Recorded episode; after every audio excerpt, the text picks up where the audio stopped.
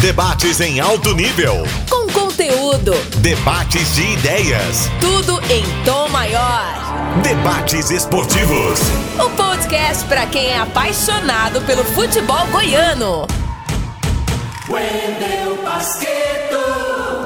Beleza, galera? Estamos aqui com mais uma edição do podcast Debates Esportivos, hashtag 62. Idade de companheiros bons espalhados por aí. Roberval Silva, Charlie Pereira, Virley Alves, 62 de rádio. De rádio. E hoje aqui a interação com a galera. Vamos ouvir um atleticano, um vilanovense e um esmeraldino. Tratar do momento de cada um dos clubes, falar da volta aos estádios, falar de sócio torcedor também, afinal uma parada que não pega de jeito nenhum aqui no futebol goiano. E por que isso acontece? E quem está comigo aqui para de desenvolver os assuntos no podcast é o Charlie Pereira. Tudo bem, Charlie? Tudo. Grande abraço para você, Wendel Pasqueto.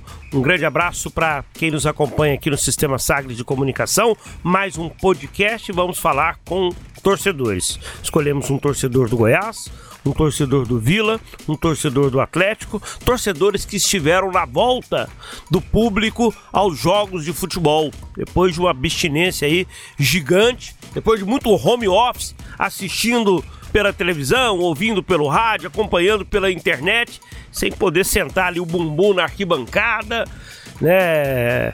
Elogiar o, o artilheiro, criticar o zagueiro, é, xingar o técnico, né? Tem de tudo no, no, no, no, no campo de futebol e o torcedor e a sua adrenalina, eles movem, sem dúvida nenhuma, o que acontece nas quatro linhas. O nosso primeiro convidado já está com a gente, o Luiz Antônio Ala Neto.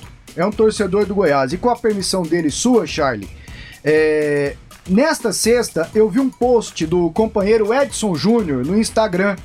Uma foto dele abraçado com Adolfo Campos. Nesta sexta-feira, dia 8, fez um ano da morte do Adolfo Campos, consagrado cronista esportivo aqui no estado.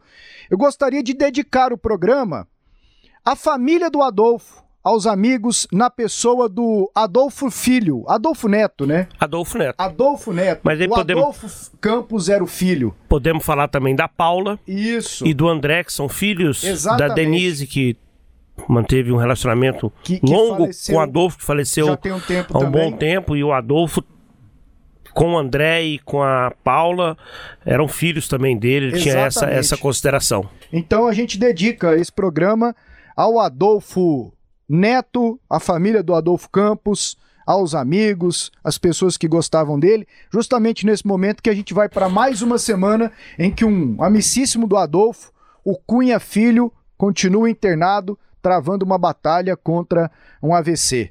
E o Adolfo, que foi uma das figuras importantíssimas na história dos debates esportivos. Apresentou durante vários e vários Ótima anos lembrança. de uma maneira brilhante. Ele sabia muito bem o que era é, o que era estar ali comandando o programa, provocando os comentaristas, pegando o comentarista no contrapé, levantando temas inteligentes e interessantes. E o Adolfo era muito inteligente, ele tinha muitas sacadas e brilhou na apresentação do debate esportivos. Então a gente vai tentar levar aqui no Alto Astral como o Adolfo sempre fazia. Tiro de meta. É hora de colocar a bola em jogo. Luiz Antônio Ala Neto é o nosso primeiro convidado, é torcedor do Goiás. Luiz estava ouvindo aí, acompanhou toda a abertura do podcast Debates Esportivos e vamos falar um pouquinho do Verdão aqui. Luiz, bom falar com você, obrigado por aceitar o nosso convite. Tá animado com o Goiás, Luiz, ou não? bom você ter falado aí sobre o Adolfo aí, grande cronista aí, eu era fã dele. Abraço à família dele aí também. Tô muito animado aí com esse Goiás aí. Tem hora que dá umas lampejadas aí pra baixo, mas isso é normal, né? Mas eu tô bastante animado com o retorno na Série A. É, a perspectiva é muito boa da torcida. E se fizer tudo da maneira correta aí, se Deus quiser, ano que vem a gente não vai sofrer mais nessa Série B, não. O Elvis deu uma entrevista na última quinta, Luiz. Vou te, vou te chamar de Neto, tá? Porque você disse pra gente Pode que é, ficar à assim, vontade. que é assim que o pessoal te conhece. O Elvis acha que tem complô aí para subir os times do Rio de Janeiro, prejudicar o Goiás. Você vai nessa também ou você preocupa mais com o time ali em campo? Ô, ô Pasqueta, falar a verdade para você, eu concordo totalmente com ele. Esse, esse complô não é de hoje. É, a CBF até já desde que eu me conheço por gente já ainda dá, é, vamos dizer assim, entre aspas, preferência para os times do eixo, né? É, isso foi claro em vários jogos aí, aquele Flamengo 2 a 2 aí que, que a gente quase, se fosse por causa de dois minutos a gente teria virado, mas por causa de, de VAR. O VAR ele veio para ajudar, mas é, a gente vê em vários casos aí com em jogos do Goiás, o VAR prejudicando o Goiás. Isso aí não pode acontecer mais, porque a gente imaginou é, a possibilidade é, desses erros com a CBF, com os times goianos, não só o Goiás, mas os times que não são do eixo. A gente viu a possibilidade de acabar, só que infelizmente não acabou. Isso aí vem persistindo e fica mais grotesco ainda com o erro do VAR, né? Que veio para não ter erro nenhum. Veio para sanar todas essas falhas do, dos árbitros e tudo mais. Então, a gente fica chateado, né? Mas é a realidade. É a realidade. Neto, eu queria tocar com você sobre o período em que você ficou proibido de ir ao estádio. Você e toda a massa esmeraldina vetada por conta da pandemia. Existia um perigo, existia um risco muito grande, fechou tudo, né? Não só o futebol, mas vários outros segmentos. E esse período de abstinência, como é que foi acompanhar de longe o Verdão? Charlie, para mim falar isso é muito complicado, porque em 2018, eu desde, desde que me conheço por gente, eu vou ao estádio, é, não perco um jogo do Goiás. 2018 eu tirei o ano para poder acompanhar o Goiás até mesmo fora de casa. É, perdi dois jogos do Goiás fora. Viajei para o Brasil inteiro. Em 2019, Paraguai, no meu carro. E mais o meu companheiro de viagem, Rafael. Até um, mandar um abraço para ele aí, Rafael Mol. A gente viajou até para fora do Brasil para ver o Goiás. A gente é acostumado a chegar no estádio é seis horas antes do, do, do jogo. Até mesmo quando era lá no Serra Dourada, a gente chegava bem antes. Jogo quatro horas da, da tarde, a gente chegava às dez da manhã ia fazer churrasco, tomar cerveja, ficar lá na porta. Então isso aí era praticamente um ritual. É, a gente chama pré-jogo, né? A gente chegava antes lá e já encontrava a turma, já animava e já ia já chegava no jogo daquele modelo, né? Mas enfim, essa essa falta nos estádios da torcida, até mesmo para o clube, isso aí foi foi um, uma realidade muito diferente pra gente. Eu não sou acostumado a ver jogo em televisão, falar a verdade, é, eu nem gosto, assim, eu, é, tipo assim, a gente assiste porque a gente ama o time, mas a gente gosta de estar no estádio, lugar do torcedor no estádio, né? Então foi muito ruim pra gente, mas graças a Deus, esse aí tá voltando, eu creio que é, com o tempo, essa, essas limitações da porcentagem é, da torcida vai é, gradativamente voltando e se Deus quiser, acho que até no ano que vem vai estar tá tudo normalizado aí, né? Covid, graças a Deus, está com números menores, muita gente já está recuperando mais fácil por causa da vacina também. Então, se Deus quiser, o público vai voltar gradativamente para o estádio. Tomara, vamos mandar essa Covid para escanteio. Neto, e na volta? O Goiás já teve três jogos com a presença de público, o próximo vai ser contra o CSA na sexta-feira desta, dessa semana aí. O que, que você gostou e o que, que você não gostou nessa, nessas primeiras experiências?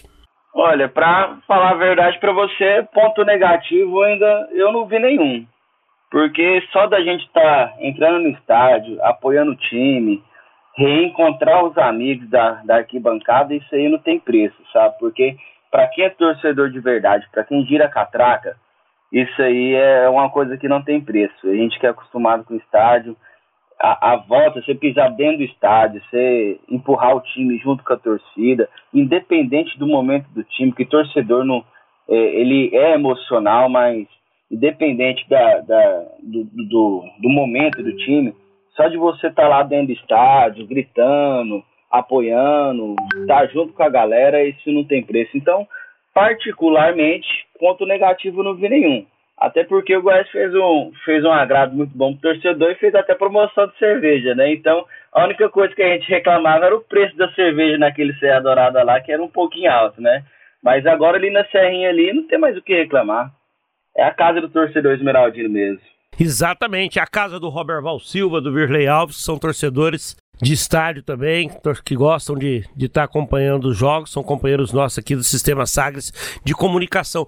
E, e isso que ele falou, por último agora, o Neto Pasqueto, eu acho assim, extremamente inteligente por parte da diretoria do Goiás. Porque o torcedor sempre reclamou de ser é, explorado no Serra Dourada com o preço do refrigerante, da cerveja, da água, do, do, do, do disco, do sanduíche. E você tem que entregar preço popular. Tratar o torcedor como cliente mesmo. Porque, poxa, ele já paga caro pelo ingresso.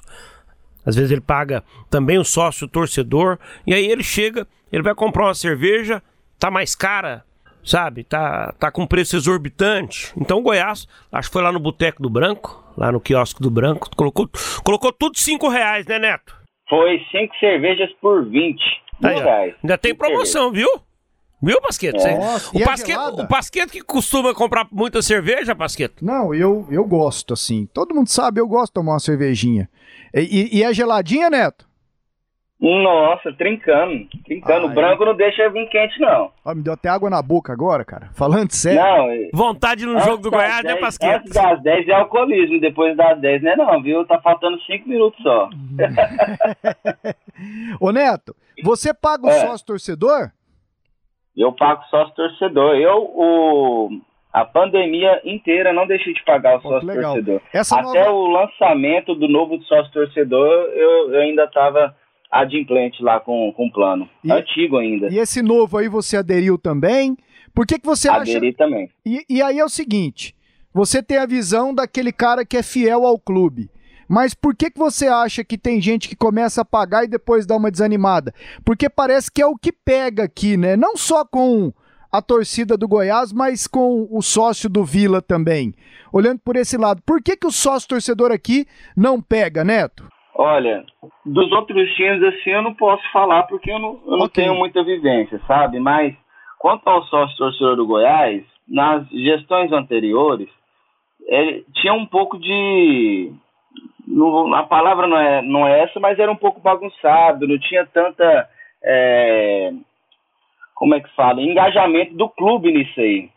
Mas com essas propostas do Paulo Rogério, eu, eu participei do União Esmeraldina, aquele movimento lá que, que no começo do ano deu o que falar aí na, no estado inteiro, né, no Brasil inteiro, todo mundo ficou sabendo as nossas reivindicações contra o clube, porque a gente não queria mais passar por, pelo que a gente passou, né, mas enfim, é, hoje eu sou um dos caras que sou feliz com o Paulo Rogério à frente ali, é um cara muito visionário e não deixou a desejar quanto ao sócio torcedor do Goiás.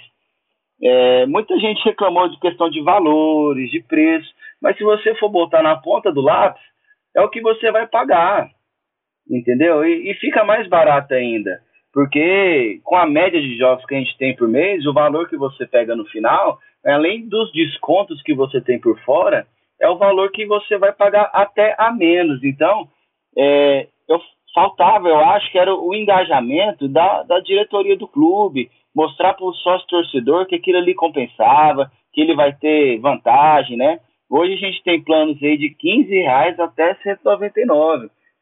E fora o, o plano do que o, que o Goiás fez, que foi uma jogada de mestre, ter feito a parceria com a Força Jovem aí, ter feito esse plano para quem for sócio é, sócio da Força Jovem também, ter acesso ao estádio. E com desconto maravilhoso, que foi de 50 reais. Então, eu acho que, que esse ponto que você tocou, Pasqueto, é muito interessante. E eu acho que daqui para frente a gente vai ver mais resultados que sócio torcedor novo do Goiás. Neto, eu acho que é exemplo de você. Eu cravo, não vou dizer cravar, porque é difícil, tem que deixar uma portinha assim, não completamente fechada, uma, uma, uma frestinha assim aberta. É, eu estou muito confiante no acesso do Goiás, acredito como você, que disse agora há pouco. Goiás, ano que vem, na Série A, de volta à elite do futebol nacional. Você enxerga, e você é de arquibancada, você é de jogos aqui em Goiânia, você vai para o Rio de Janeiro, você vai para São Paulo, vai para o Paraguai acompanhar esse Verdão.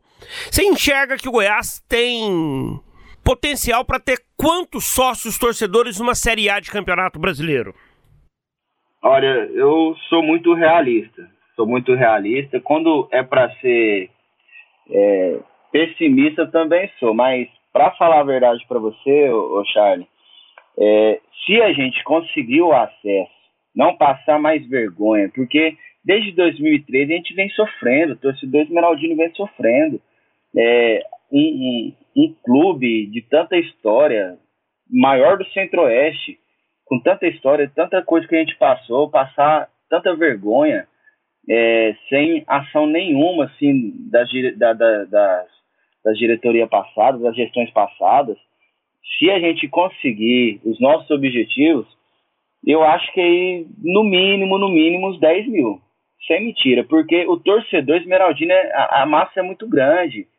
Goiânia é muito grande. Então, se a gente vê um time que realmente ganha, um time que está ali por, por torcedor, o Paulo Rogério também de parabéns, assim, fazer, fazer essas lives aí, porque é uma coisa que a gente pedia muito.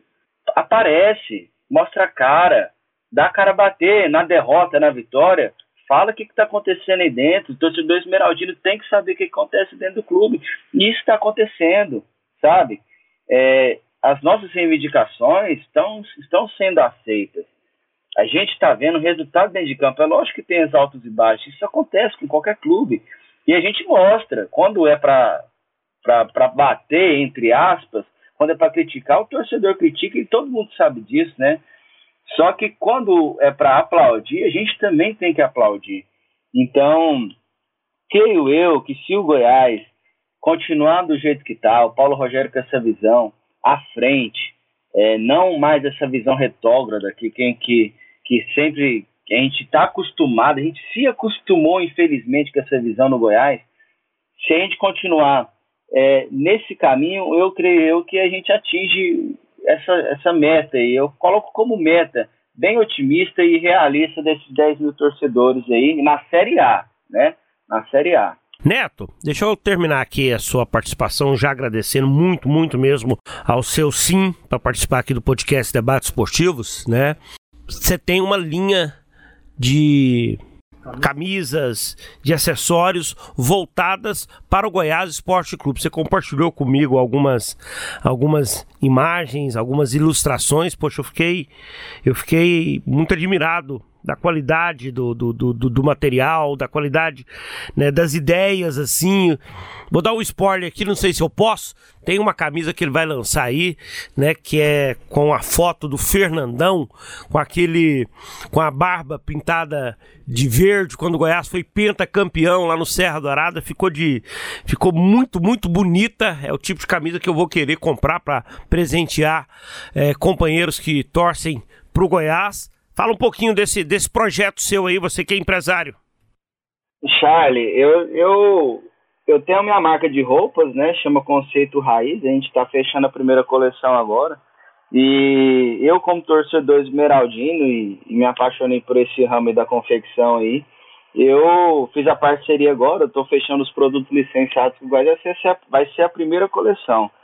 Você já deu spoiler aí, né? Mas essa camiseta aí ficou maravilhosa mesmo. E a gente está saindo com seis modelos de camisetas aí, é, com produtos licenciados do clube. A gente fez uma parceria muito boa com a família do Fernandão. A quem fez a, essas artes para mim dessas camisetas foi o, o Pablo Maranhão, amigo nosso do, do nosso futebol lá de Sem Frescura. Um abraço para a galera de Sem Frescura também, nossos irmãos aí de estádio, de bancada.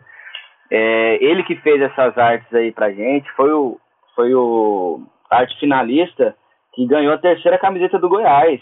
O terceiro uniforme do Goiás foi ele que, que fez. Então eu fiz essa parceria com ele aí, é, que é talentosíssimo ele. Então, acho que daqui um, uma semana, mais tardar duas semanas, a gente vai estar tá, é, com o lançamento pronto, a gente vai ter um, é, um lugar lá na Serrinha para poder vender, nossas vendas vão ser online. E já vou te dar uma camisa de presente também, você uma pro Wendel. E vou dar outra também pra gente poder fazer um sorteio na rádio aí. Vamos sim, com o maior prazer, vamos tá fazer um sorteio. Vamos, vamos fazer um sorteio aqui com a, com a galera do, do, do Goiás Esporte Clube. Pasqueto, ficou lindo. Você viu a foto, né? Ficou muito bonita. Eu vi essa do Fernandão, essa do Fernandão ficou linda.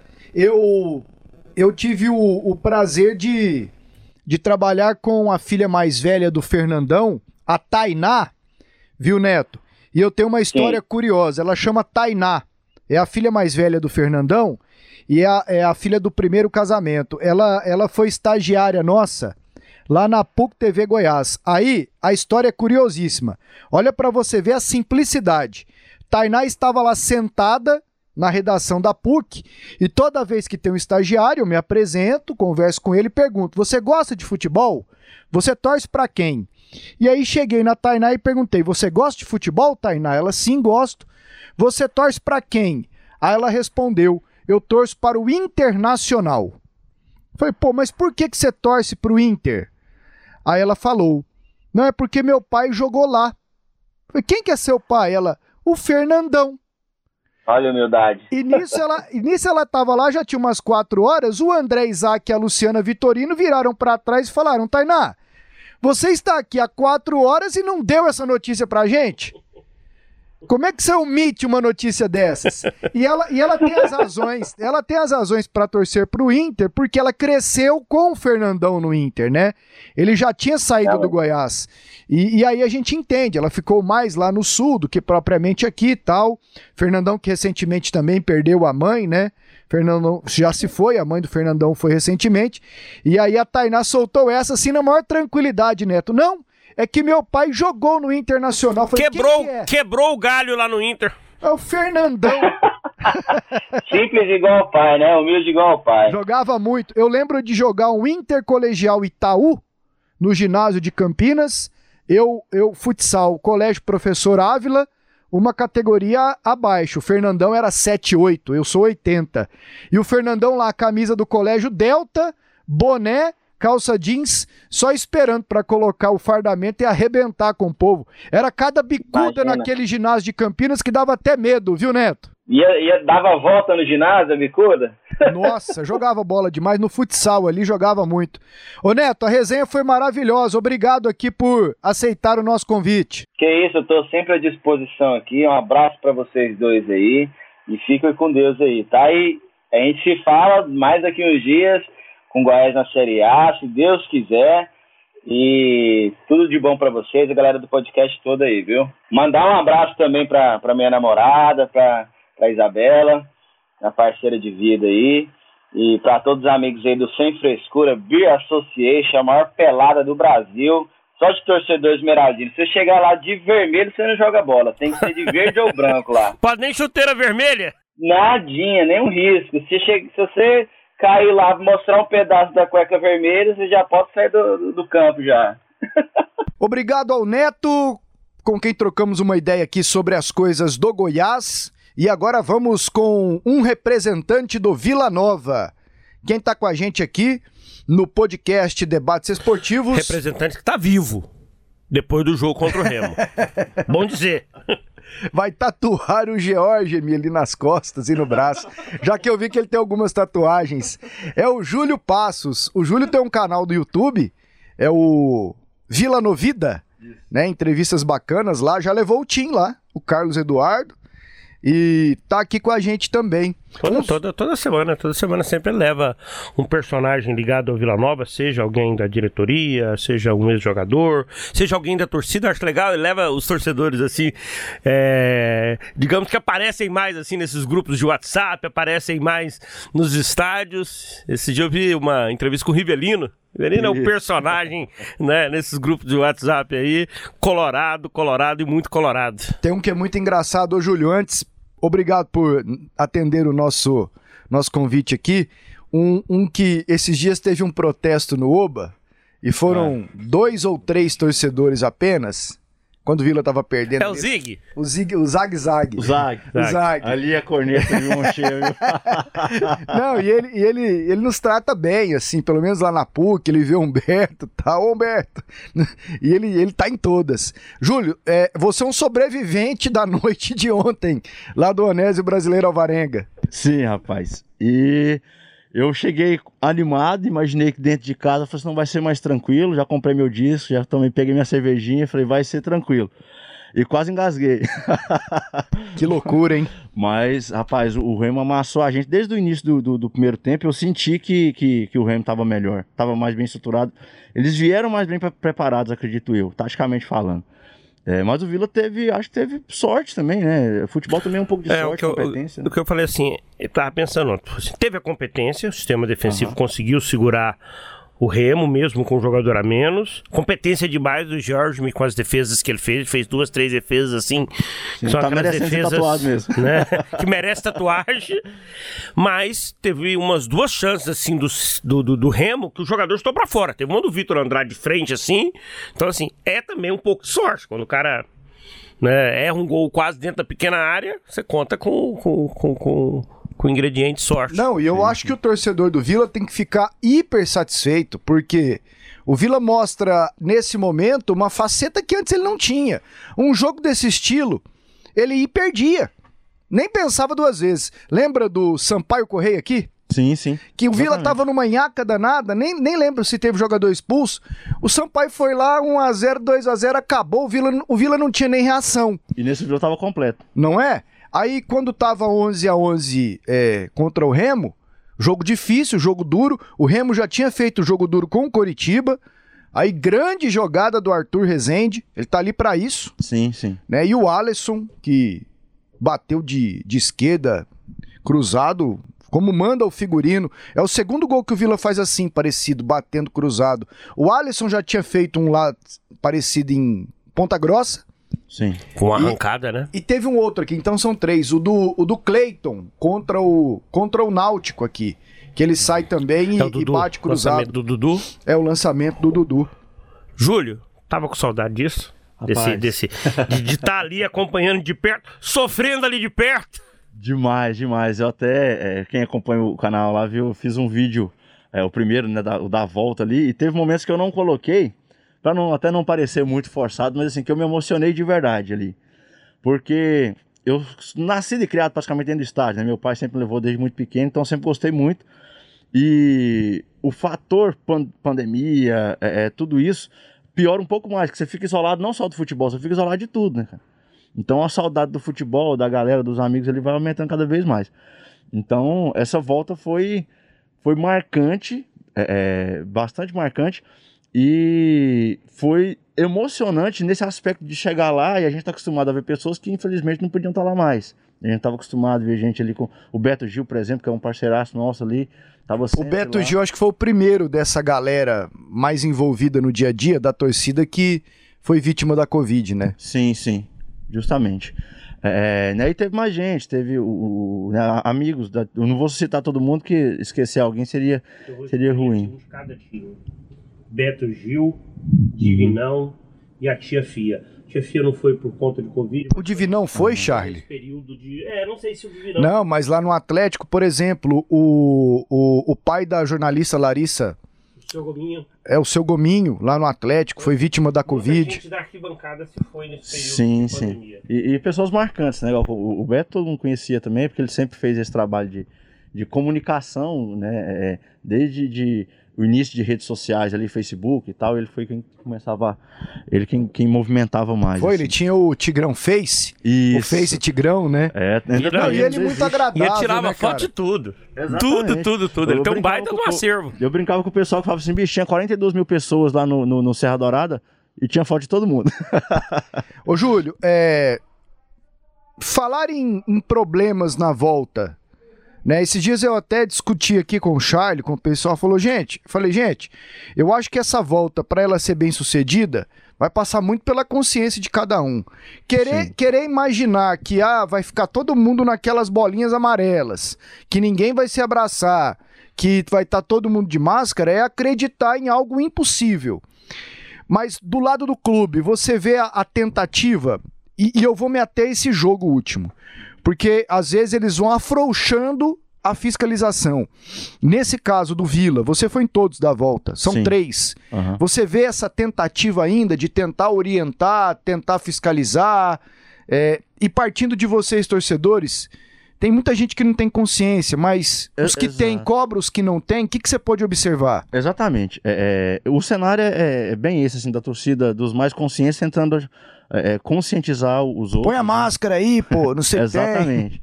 É, a gente vê também a fiscalização. Ontem mesmo eu estava tomando uma cerveja e eu tive que descer a máscara para poder tomar a cerveja, né? É, e eu tava, tava eu minha namorada assim, afastado do restante. É, aí o pessoal da fiscalização foi subindo e falou: olha, a máscara. Aí eu mostrei o copo de cerveja. Eu falei, não, quando você não, não, você terminar de tomar, então você colo- coloca a máscara novamente. É, isso a fiscalização.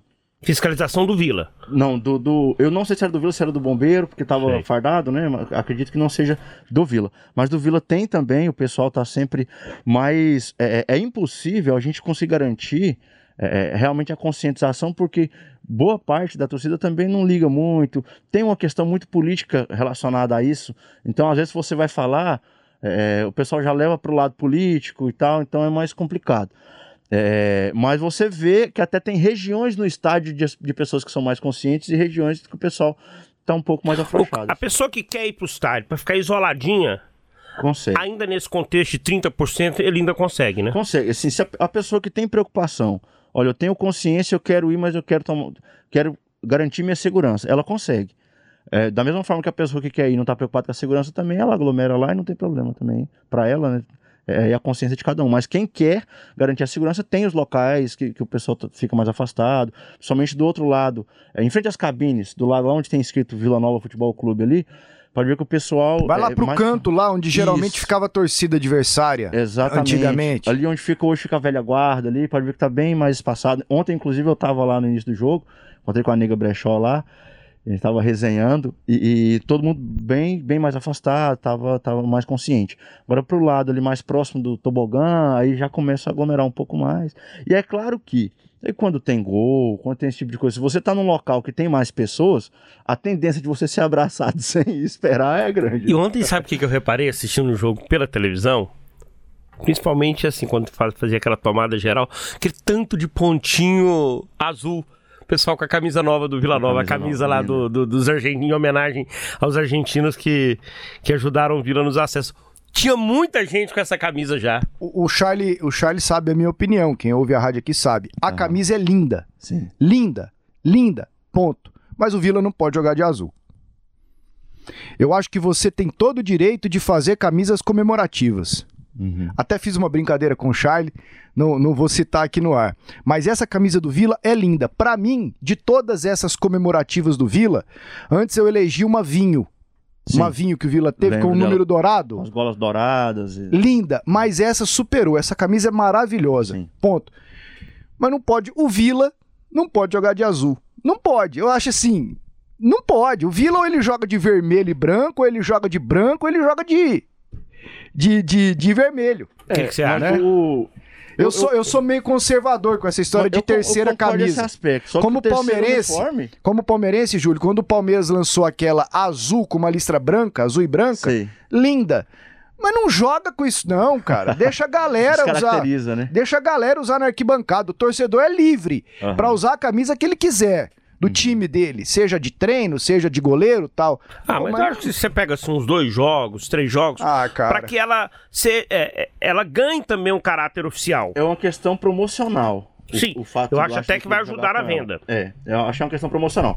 Mas o que, que eu penso nesse aspecto? É, eu entendo o seu, seu, seu, seu ponto de vista, não discordo dele, mas porque eu acho que o, o terceiro uniforme, ele não é um uniforme feito pro time jogar.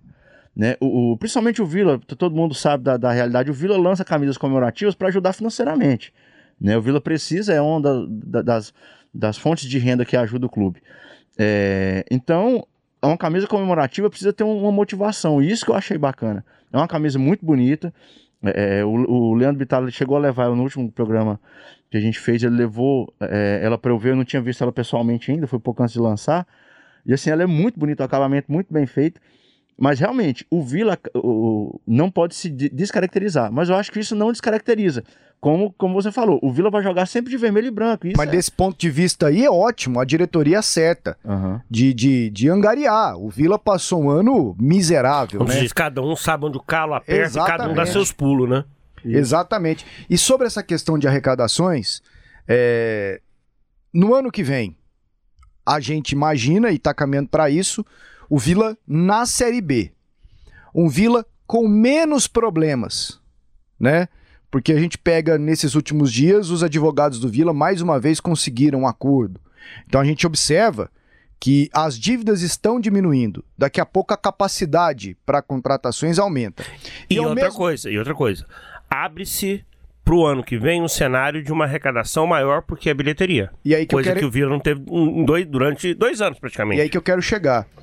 Tá na hora do Vila virar a página quanto ao sócio torcedor, Júlio, assim, a capacidade que o torcedor do Vila tem de ir ao campo, é, com, com a proximidade que a diretoria do Vila tem com os torcedores. Tá na hora de virar essa página, tornar o sócio Tigrão um esquema profissional, não é um esquema dado para alguém da do clube tomar conta ou de ouvir falar que no Fortaleza é assim, que no Ceará é assado, porque são dois times nordestinos bem-sucedidos nesse tema. Chegou esse momento, cara? Você acha que a diretoria tem até esse dever, depois de manter o time na, na Série B, conseguir colocar para funcionar o sócio Tigrão? Sim, 100%. 100%. É, eu falei até nesse programa que eu tava falando com o Bitar, um dos sonhos que eu tenho é de que o Oba fosse só para sócio torcedor. Porque a capacidade do Oba não é grande, né? Mas para a torcida do Vila é uma capacidade suficiente, pelo menos para sócio torcedor. Você imagina um clube assim com 10 mil sócios. Exatamente, 10 mil sócios pro, pro Vila não é algo difícil de, de ser alcançado. É claro que é, isso depende também do futebol, não é só da administração, né? É, então, to- to- tudo uh, gira em torno do resultado dentro do campo, questão de sócios torcedores. O sócio torcedor hoje do Vila, é, ele. Não estou falando questão promocional, de divulgação, né? É, porque eles- questão de, de, de, de campanha de marketing para aumentar isso, não, mas é, ele é funcional. Eu sou sócio torcedor, eu pago sócio torcedor. E ontem eu até é, filmei, não, não lancei o vídeo ainda, mas ontem eu, eu falei, vou deixar film, vou filmar do início da fila até eu entrar dentro do estádio para ver quanto tempo que eu levo. Eu levei 15 segundos, que foi o tempo só de eu chegar lá, encostar a carteirinha na catraca, o sistema muito rápido, já libera e, e- e gira a catraca ali. Quanto você paga de sócio? Eu pago 29. 29? 29? É. Porque lá tem, E você tem tem direito ao quê? acesso livre à arquibancada e 10% de desconto. Quer dizer, então os vamos, vamos arredondar aqui. Você paga 30 reais. 30 reais, isso. Você tem vai- alguns planos. Tem, tem, você plano, vai- tem um plano ouro que é maior, que você pode levar um dependente. E, inclusive, você pode ter direito a voto. O seu é individual. Exatamente. O meu é individual. É, aí, por exemplo, se eu for pagar o sócio ouro, no caso, é, aí eu já teria, eu estaria pagando um pouco a mais, se não me engano, 80 reais, mas para duas pessoas Duas e mais pessoas. benefício, eu tenho direito a voto. Então, assim, É, não, assim, funcional Você vê, vê assim, ó, sócio 30 reais você paga. Certo. Vamos pegar. O, o, no mês, o Vila tem quantos jogos? Dentro de casa, varia entre 2 e 3. Né? Vamos pegar três jogos. Aham. Três jogos. Você tá pagando 10 por jogo. Exatamente. Compensa muito ser sócio. Compensa demais, é, é, e não, não só a questão da entrada né, no estádio, do, do- do- de- dessa garantia, vamos dizer assim, que eu tô pagando 10 reais, mas é, é uma renda que o Vila é, é, precisa, porque é um dinheiro mais garantido do que o ingresso, porque o ingresso ele é muito volátil. Um- um- uma semana o, o time tá bem, a torcida resolve ir, outra semana o time tá bem, a torcida não vai. Né? Tem vários outros fatores, chuva. É, ontem foi o melhor Tá. público, não foi? 1.800 Foi. e De- poucos pagantes? Dessa retomada no futebol goiano. O, o Goiás, ele não conseguiu levar um público ainda maior do que o do Vila contra, contra o Remo, né? Então o Vila ontem mesmo melhorou. tendo um clássico, né? É, mesmo tendo. me- Foi, foi, uma sexta-feira o clássico, né? Há duas sexta-feiras. Exatamente. E, Júlio, é, falando de futuro, né, já que já falamos do jogo, da, da volta, do sócio torcedor, que você acha importantíssimo, é, com quantas rodadas o Vila escapa? Quanto antes? Não, eu, na, na, na Daqui toada três rodadas. tá, é, na toada São oito gente pontos, tá, né? É. É, eu não vejo mais o Vila, o Vila com, com risco de cair, com risco de brigar para cair mais, não.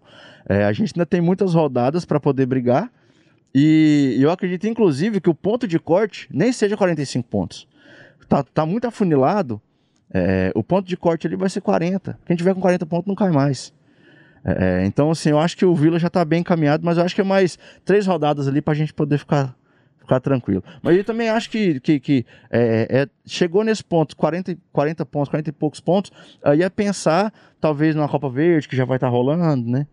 Tem alguns torcedores que a gente acompanha do dia a dia do estádio, do, do dia a dia do envolvimento com, com os clubes, e o Júlio é um desses. Né? Ele tem aí né, suas interações em redes sociais, então a gente consegue acompanhar mais de perto. E eu vejo que você não é muito assim é, de grupo político. Você, na administração passada, você estava envolvido, né? nas outras você também envolvido, Exato. torcendo, nessa também torcendo. Eu uhum. queria falar dessa. Uhum.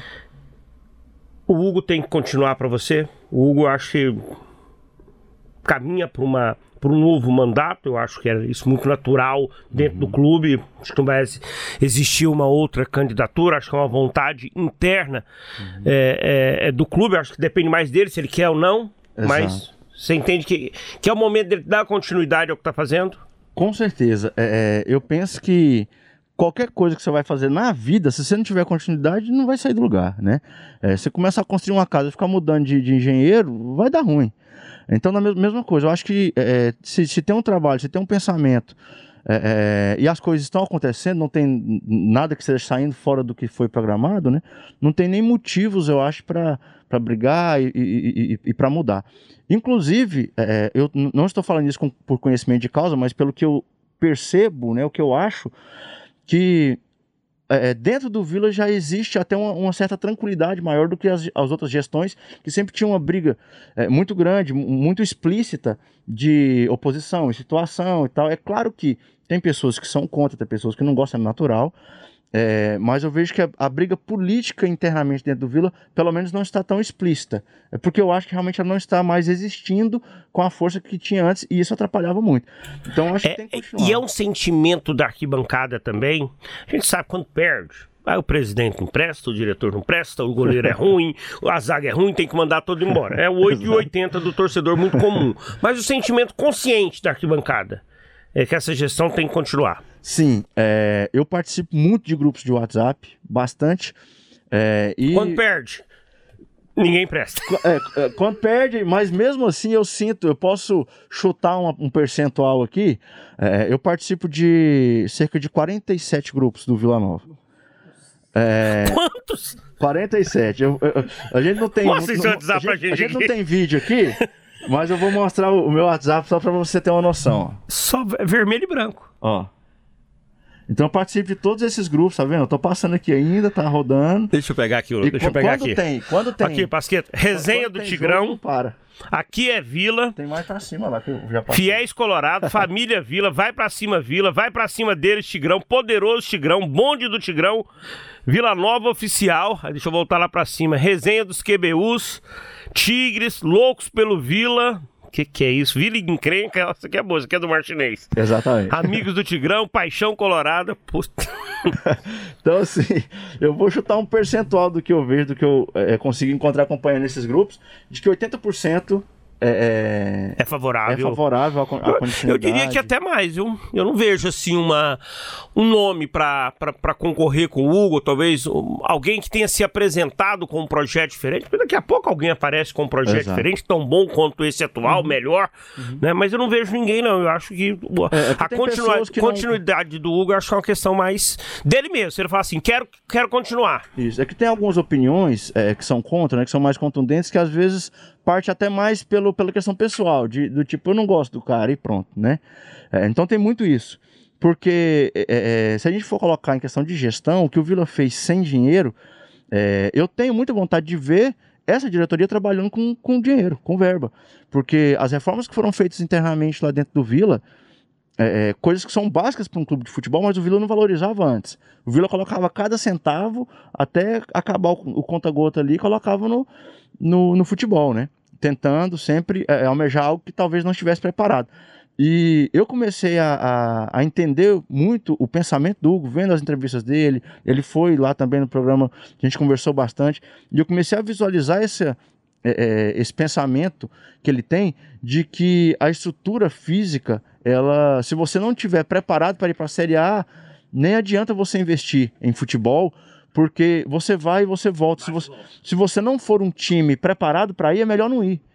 Né? É, é, então eu comecei a entender esse pensamento, esse raciocínio, e de certa forma eu entendo. É claro que se você pega uma Série A, você já vai ter uma verba para se transformar num time de Série A depois. Tem esse fator também. Mas se você conseguir se estruturar antes, eu acho que ir de maneira mais organizada é melhor. Eu não tenho pressa de ir para a Série A desde que exista um projeto para ir.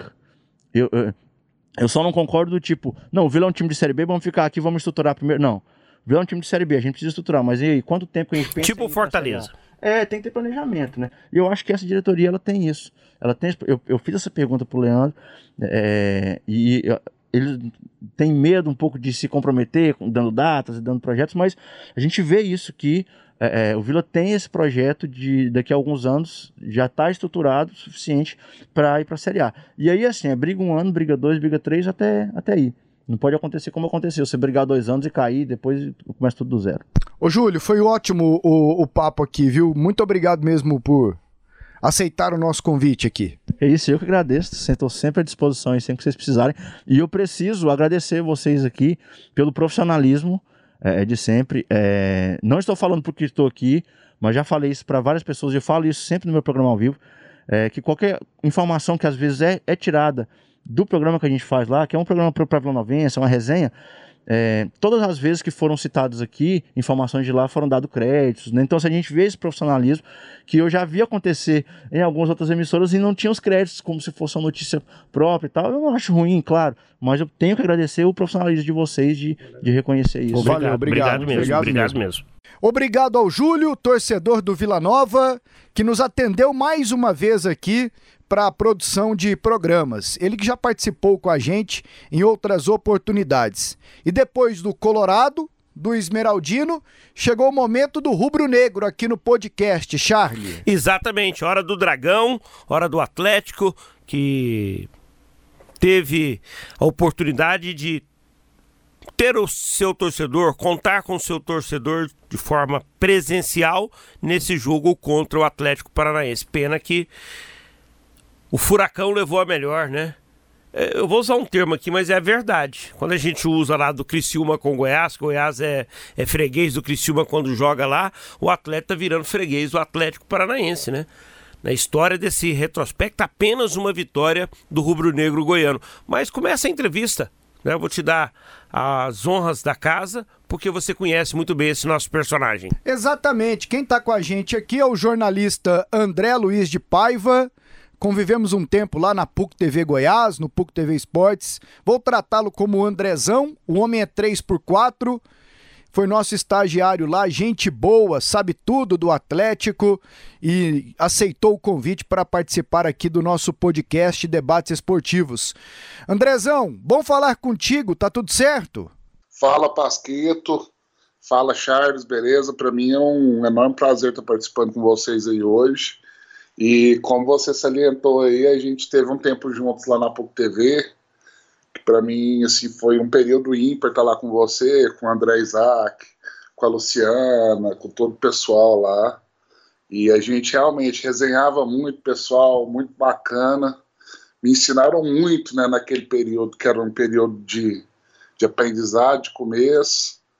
E é um prazer para mim estar falando com você aqui, estar participando com vocês no, nesse podcast. Andrezão, você está aqui porque é torcedor do Atlético. Mas antes que você fale como torcedor, e aqui você terá esse direito de extravasar com moderação, qual a tua visão, qual a tua visão jornalística do Atlético nesse momento do Campeonato Brasileiro? O Atlético, para mim, nesse momento, ele está vivendo um momento de estabilidade no campeonato, né? O Atlético que teve um começo de campeonato bastante bastante positivo, né, que vinha que vinha de uma sequência no Campeonato Goiano, apesar de não ter conquistado o título, mas foi uma sequência extremamente positiva, chegou no campeonato com os números de melhor defesa, né, da Série A, com, com os números de segunda melhor campanha, né, de um time de Série A. E assim, a gente, a gente esperava, né, como até mesmo a diretoria, né, na pessoa do Adson Batista salientava, que o Atlético ele tinha tudo, né, ele tem tudo, mas na época, né, salientava que tinha tudo para fazer um campeonato muito bom, para brigar na parte até ali entre os 10 da tabela, e realmente o time do Atlético ele condiz com isso. É, mas infelizmente, devido a algumas questões de planejamento tático, é, na, minha, na minha opinião, pelo que eu analisei, é questão também de, da interferência do técnico nas características principais do time. Isso, para mim, atrapalhou muito o Atlético é, nesse período que ele vem jogando bem, né, teve muitos empates, jogando contra times que estão fazendo um, uma campanha uma campanha bem regular, então ele é um time que ele demonstra competitividade, mas infelizmente, né, veio e veio empatando, a vitória não, não veio saindo e o time foi caindo de produção, né, o ataque se tornando muito ineficiente, é, algumas mexidas que, que o Barroca tentou fazer no seu período no Atlético. Para mim, mudou muito a característica do time, deixou um time mais covarde, um time menos ofensivo, né, como era a característica do time que vem sendo nesses últimos anos, né, um time que joga para frente, contra-ataque rápido. Então, assim, para mim, o Atlético, essa estabilidade que ele vive no momento é uma, é uma questão, assim, apenas de ajuste técnico. Né? Tanto que o, o jogo contra o Fortaleza, apesar do jogo contra o Atlético Paranaense ter sido um jogo que o time não se apresentou bem, né? Mas convenhamos, o Atlético Paranaense é o time que está na final da Sul-Americana, né? Também jogou bem contra o Atlético, se acertou contra o Atlético, né? Mas é um time que contra o Fortaleza já demonstrou o seu poder quando você coloca o time do jeito que ele tem que jogar. Quando você não inventa demais, quando você bota o atacante para ser atacante, bota o meia para ser meia, bota o lateral para ser lateral. A gente viu qual é o potencial do time que ele já já tinha dado esse presságio para a gente antes. Então, assim, o Atlético ele tem condições muito grandes de se recuperar e tentar ainda esse grande sonho, né? Que o Adson Batista afirma ser o sonho dele de estar entre os 10. Ele tem futebol para isso, ele tem potência para isso, mas é, tem que acertar o time. Tem que botar o time que condiz com aquilo que a gente via, né? Com aquelas características que o Atlético tem potencial para mostrar e da forma que ele consegue jogar assim. Andrezão, me permita agora fazer um questionamento para você a respeito da volta do público, mas antes de falar de como é que foi a emoção de estar no estádio Antônio Ascioli contra o Atlético Paranaense, eu queria que você respondesse sobre a abstinência de não poder ver o Atlético, né, de ficar tanto tempo, né, sem estar ali na arquibancada, né, naquele, naquele, naquela atmosfera de estádio mesmo. Né? Como é que foi esse período de home office dos estádios? ah, é um período assim, para quem é torcedor é muito difícil, né? Para quem gosta realmente de, do, do, do, do, seu clube do coração, tem esse hábito, né? Igual é para mim, né? Que como já foi salientado, eu sou jornalista, gosto de jornalismo esportivo. E toda essa minha paixão é devido ao meu amor pelo futebol que eu criei por causa da minha convivência com o Atlético Goianiense, consequentemente com futebol goiano. E para gente que é que gosta, que frequenta, que vive aquela atmosfera é, no dia a dia, de sempre estar tá ali, é, vivendo em comunhão ali com outros torcedores do seu time, aquelas situações de estádio que só quem frequenta sabe. É, quem frequenta, quem, quem trabalha também vive muito essa atmosfera. Cara, é assim, é muito doloroso, né? Você ter que acompanhar o seu time só pela televisão, você fica olhando ali o desempenho, tudo isso, você não tem aquela sensação de estar ali do lado, de estar ali do lado das pessoas que você é acostumado a torcer junto, a desabafar. Realmente, assim, faz muita falta. Toda aquela rotina que você trabalha durante a semana, trabalha durante o dia, e já ali com, com aquela expectativa né, de estar presente, de encontrar todo aquele ambiente. Isso, para quem gosta de futebol e frequenta, faz falta demais, faz muita falta. Até, assim, na parte profissional também, é, todo o ambiente do futebol que a, que a gente costuma frequentar, né? Treinamentos, dia a dia, ficou mais restrito devido à pandemia, que é algo realmente, assim, muito sério, né? E que tem que ser salientado, que ainda não acabou, que ainda tem que ter, sim, medidas medidas preventivas, nessas né, medidas que foram muito bem aplicadas, diga-se de passagem, né, assim, extremamente rigoroso, pessoas que foram vacinadas, que puderam frequentar o jogo, e tudo isso, assim, nesse momento, dá tranquilidade para quem está preparado para ir, poder ir mais tranquilo. Andrezão... Então, assim, né, a gente tem que, ao mesmo tempo que a gente sente falta dessa atmosfera, que realmente foi muito, muito doído, né? Ficar longe de tudo isso, a gente também tem que ter consciência que está no momento de voltar, né? A gente está passando por essas experiências, né? Que são eventos teste, né? Que de, gradualmente vai aumentando o número, vai é, mudando o protocolo, né? Para ir se adequando da melhor forma para dar segurança para o torcedor que frequenta e também para a competição poder é, continuar de forma organizada, sem que leve é, algum tipo de, de consequência negativa para terceiros, porque né, o futebol não, não pode acontecer isso, já que é algo tão profissional. Eu acredito também que não, não venha acontecer.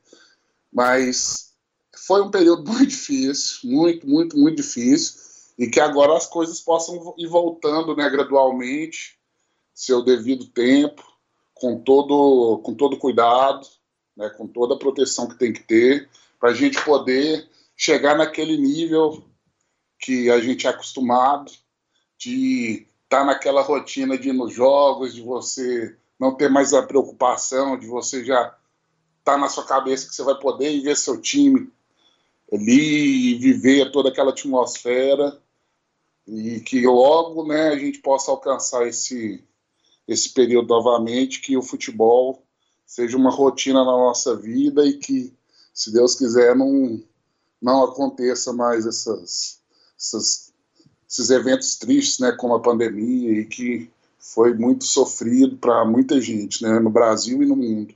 Andrezão, e voltar ao estádio? Como é que foi estar lá no estádio Antônio Ascioli contra o Atlético Paranaense, reencontrar esses amigos, esses companheiros? É, conta um pouquinho pra gente como é que foi a emoção de ver o Atlético de perto, ali do Alambrado. Como é que foi?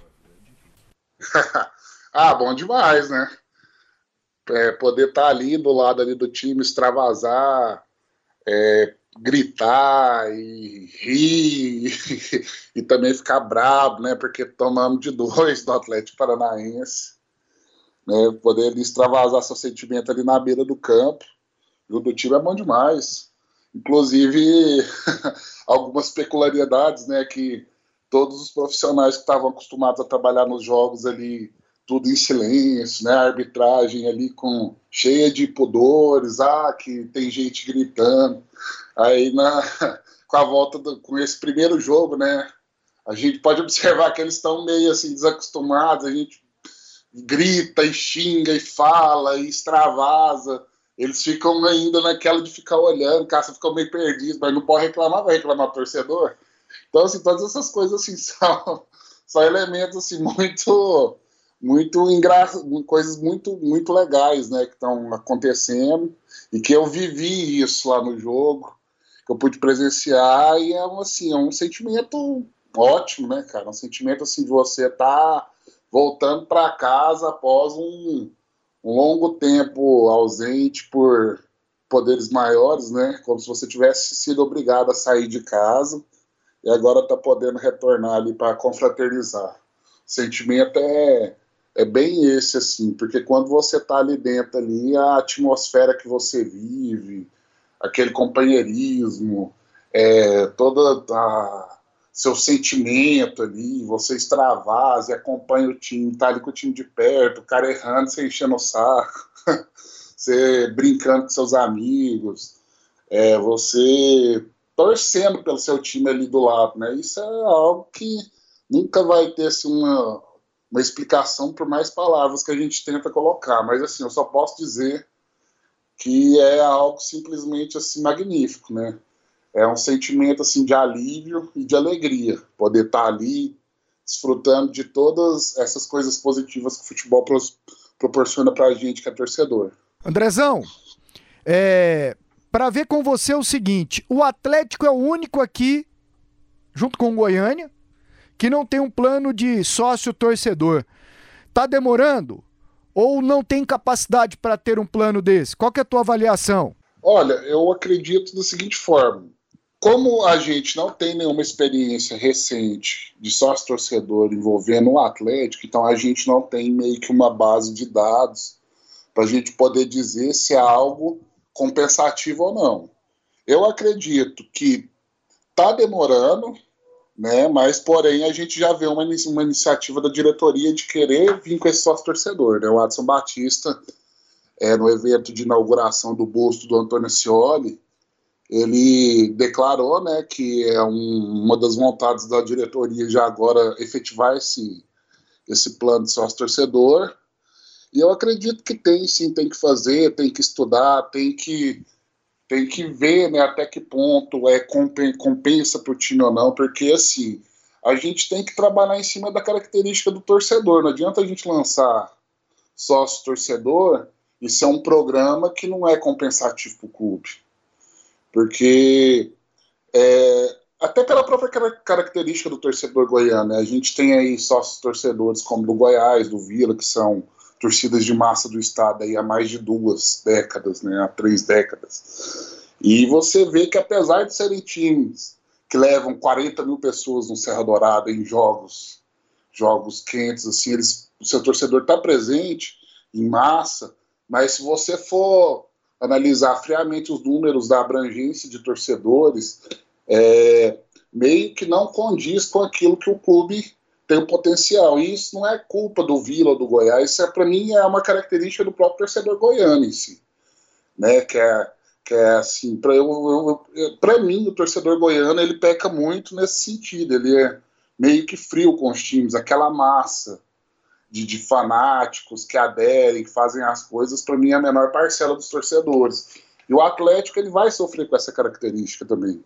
Porque a torcida do Atlético, apesar dela ser uma torcida que está crescendo bastante no estado, é a torcida que mais cresce no estado devido a tudo que está fazendo nessas duas últimas décadas, né? Aí agora em 2000 e 2024 agora vai para duas décadas, né, de trabalho do Atlético aí nessa nesse nesse nesse renascimento, né, nessa nessa reconstrução e a gente tem que tem que fazer um estudo em cima, cara. Assim, dizer se, se, é compensa, se compensa, para mim, para mim eu acho que compensa, porque eu sou o que vai aderir ao sócio torcedor. Né? Como eu acompanho o time, vou, tô presente, eu, conheço, eu vou aderir e conheço várias pessoas que também irão aderir. Porém, a gente não pode dizer com precisão se como será nesse respaldo. Mas o torcedor atleticano, é, ele tem uma característica muito interessante, que até também Goiás e o Vila tem, que é, que é, como eu disse, aquela pequena massa ali que são os fanáticos, né? É, por exemplo, como eu disse, Goiás, Vila, até o Atlético também conseguem colocar bons públicos no Serra Dourada, levar a gente, mas quando são jogos mais inferiores, você vê que é aquela média de 3 mil, 4 mil que estão ali sempre né, que são os potenciais a aderirem ao sócio torcedor. Show. Então, assim, número tem. Né? Agora tem que ver na prática como vai ser. Ok, Andrezão, foi bom falar contigo, cara, sobre a volta da galera, o Atlético, sócio torcedor. Um abraço e sorte ao Dragão aí na caminhada. é, foi também, queria dizer que foi muito bom falar com vocês aí, né? Falar com você, Pasqueto, que é um já um amigo aí de, de longa data, né? Foi também não só um amigo, mas um professor, um mentor junto com o André Isaac, né? E dizer também que foi um, um prazer participar também junto com o Charles e estamos aí juntos sempre. O que precisarem, é, pode contar aí com a gente e que o futebol agora volte né, para todos que a gente possa agora poder ter a nossa rotina normal de estádio sem, sem imprevistos. Chutão dos comentaristas. E agora vamos com o chutão dos comentaristas aqui no podcast. Mas é só eu e você, ué. Não, O é uma Roberval. convidada especial. E o Roberval? Roberval não quis participar deste porque zerou naquele que ele participou. Na verdade, na verdade Um você tem que pelo atrás. menos acertar um pra você poder ir Cria- Teu índice. ter o índice pra participar de outro. Ele voltou lá pro final da fila. Quem tá com a gente hoje é a Jéssica Dias. Exatamente. Fez inscrição, mandou a cartinha pra produção do Cartinha programa. pro show da Xuxa. Exatamente. Falou assim: quero participar do, Chutão. do chutão. E vai. Jéssica é torcedora do Goiás, que né, que pressão, hein, gente? Jornalista, torcedora do Goiás. Noiva de um atleticano. Exatamente. E que tá aqui com a gente. Tudo bem, Jéssica? Oi, Pasqueto, Charlie, tudo bem? Que pressão, né? Mas se é pra acertar só um e tá aqui no lugar do Roberval, já tá garantido. Você tem uma disputa pessoal com o Roberval Silva. Exatamente. Vamos lá, Ei, então. Roberval. Fluminense e Atlético. Ah, Eu quero ver o que Ah. você vai falar Ah. por causa do seu noivo, Luiz Fernando. Luiz Fernando, que também é jornalista. Vamos lá. Jéssica, faça as honras. Eu vou chutar aqui meu palpite 2x1 pro Fluminense. Já vai dormir no sofá. Vai sim. 0 a 0 por mim. 0 a 0 Fluminense ganha 1 a 0 Atlético Mineiro e Ceará, Charlie. 2 a 0 pro Galo. Jéssica, 3x1 pro Atlético Mineiro. eu vou de 3 a 0 para o Galo. Esporte Corinthians, Charlie. 1 a 0 Corinthians. Jéssica, É 2x0 Corinthians. 2 a 0 Corinthians. Pra mim o Corinthians ganha também. Eu vou com a Jéssica, 2 a 0 Fortaleza e Flamengo, Charlie Pereira. 2 a 0 pro Mengão. 2x2. Eu vou de 1 a 1 O Pasqueto tá me copiando aqui. Eu ia Exatamente. de 2 a 2 juro por Deus. Tudo que eu falo, ele tá falando Não, depois, aí- Charlie. Não, mas o que vale é o resultado cravado, com os gols exato. Não é se acertou empate ou É. vitória ou derrota. Atlético Paranaense e Bahia. Jéssica. Atlético Paranaense 2x0. Pra mim, 1 a 0 pro Furacão. 3 a 1 para o Furacão. Palmeiras e Bragantino. Vai, Jéssica. Pasqueto. Começa, não, começa Comigo? você. ué. 3 a 1 pro Bragantino. Nossa, que homem pessimista. O Eu- Palmeiras não vale nada e eu tô me revoltando quando vocês falam Calma. assim: ah, não sei que tem, tá na Libertadores. Duas finais seguidas de Só Libertadores. quem assiste jogo do Palmeiras pode falar do Palmeiras. O time do Palmeiras, ele é subnitrato de pó de P. E, I IP. e vão pra frente. Nossa, como não joga? Qual que é? agonia. O Deus jogo é livre. onde? Lá em Palmeiras. Lá no Parque Antártico? É. Você sabia, Jéssica, que name rights, Hum. Parque Antártica, foi um dos primeiros name rights aqui no futebol brasileiro. Tinha uma baita placa da Antártica lá com os pinguins, e aí name rights Antártica, Parque Antártica. Aí muitos tratavam de Palestra Itália. Ainda hoje não falam Allianz Parque. Tratam ainda como Palestra Itália. É igual a Neoquímica Arena, que tratam ainda como Arena Corinthians ou Itaquerão. Itaquerão. Eles não gostam de Itaquerão. Lulão. Lulão. Ai, aqui podia ter, lá no Atlético, Arena Lisboa. Oferta boa, quem tem é a Lisboa. Ali no Vila, vamos pegar um do Vila antigo. Patrocinador antigo Catral, do Vila. Não, Catral é que tá aí ainda, pra gente não fazer propaganda, né? Ah, mas. Não, É, pode tá. fazer. Catral é Arena grande parceira. Catral. E lá no Goiás, um antigo assim. Goiás? Ah, Goiás é Arena HP. HP. Já é mesmo, né? Só ia pôr o nome. Na- é, Jéssica, Palmeiras e Bragantino. É jogo difícil, eu vou 1x1. Eu vou Essa de Jéssica, 1x0 eu pro acho. Palmeiras. Essa Jéssica vai acertar mais que a gente, Charlie. Eu tô com esse Eu vou querer um Big. Taste, hein? Exatamente. Quem, quem- quem ficar por último paga um sanduíche pros Ah, outros tá. dois. É um Big Taste, não é? É aquele grande? É. Juventude e América. Jéssica. Vixe, América. 3x1. 3x1. Pra mim, 1x0 pro Juventude. O América vai ganhar 2x1. Internacional e Chapecoense. Charlie. 2x0 pro Inter. Jéssica. 1x0 Inter. O Inter vai ganhar de 4x1. Santos e Grêmio. Jéssica, Nossa, hein? jogo ruim, Os hein? times estão lá embaixo na tabela. É 2x2. Eu vou de 0 a 0 O Peixe vai ganhar 1x0. Cuiabá e São Paulo, Charlie Pereira. 1 a 0 pro São Paulo. 2x1 pro Cuiabá. 0x0. Uberlândia e Aparecidense, hein? Opa, Bacana, pô. Torcendo pra Cidinha aí conquistar um Cida. bom resultado. 1 a 1 1 a 1 trazendo a decisão aqui pro jogo da volta na outra semana. Pra mim é um bom resultado. Jéssica, Olha, esse vai ser chute mesmo. 1x0 pra Cidinha. Mais torcida do que qualquer outra coisa. eu acho que a Aparecidense lá vai perder 1x0, mas aqui ela ganha e sobe. Vou torcer muito pra Aparecidense subir. Sabia que a Jéssica Dias, nossa convidada, nossa companheira aqui Treinou na do Canedense já. Sistema Sagres de Comunicação, treinou no time feminino da Canedense, mas já tomou gás de pimenta, lacrimogênio, lá no Plínio José de Souza. Você tava naquele dia da briga com o Vila? Não, naquele dia eu tava na aula. Tentei fazer Ah. ensino médio, mas tinha um clássico, clássico, É canedense e tacão. Divisão de acesso ainda.